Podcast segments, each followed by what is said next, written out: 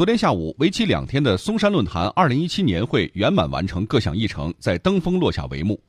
嵩山论坛组委会主任、省政协党组副书记、副主席张广智，郑州市委常委、宣传部长张俊峰出席闭幕式。北京大学人文讲席教授、高等人文研究院院长杜维明出席闭幕式。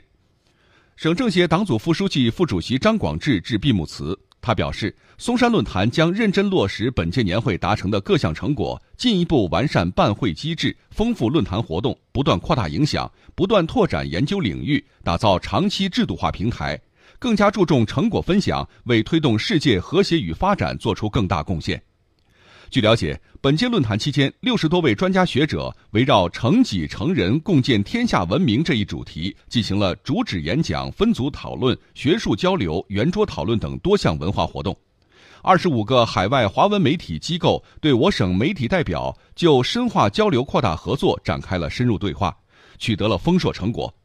论坛期间，共收到学术论文三十多篇，组织组织主旨演讲五十多人次。中央、河南郑州各级主流媒体与海外华文媒体全程跟踪，进行了全方位、多角度、广视野的报道。特别是今年论坛举办了海外华文媒体论坛之后，阿联酋、泰国、美国等三十五家海外华文媒体积极对论坛进行了报道，进一步提升了嵩山论坛的影响力，为华夏历史文明传承创新事业做出了新的贡献。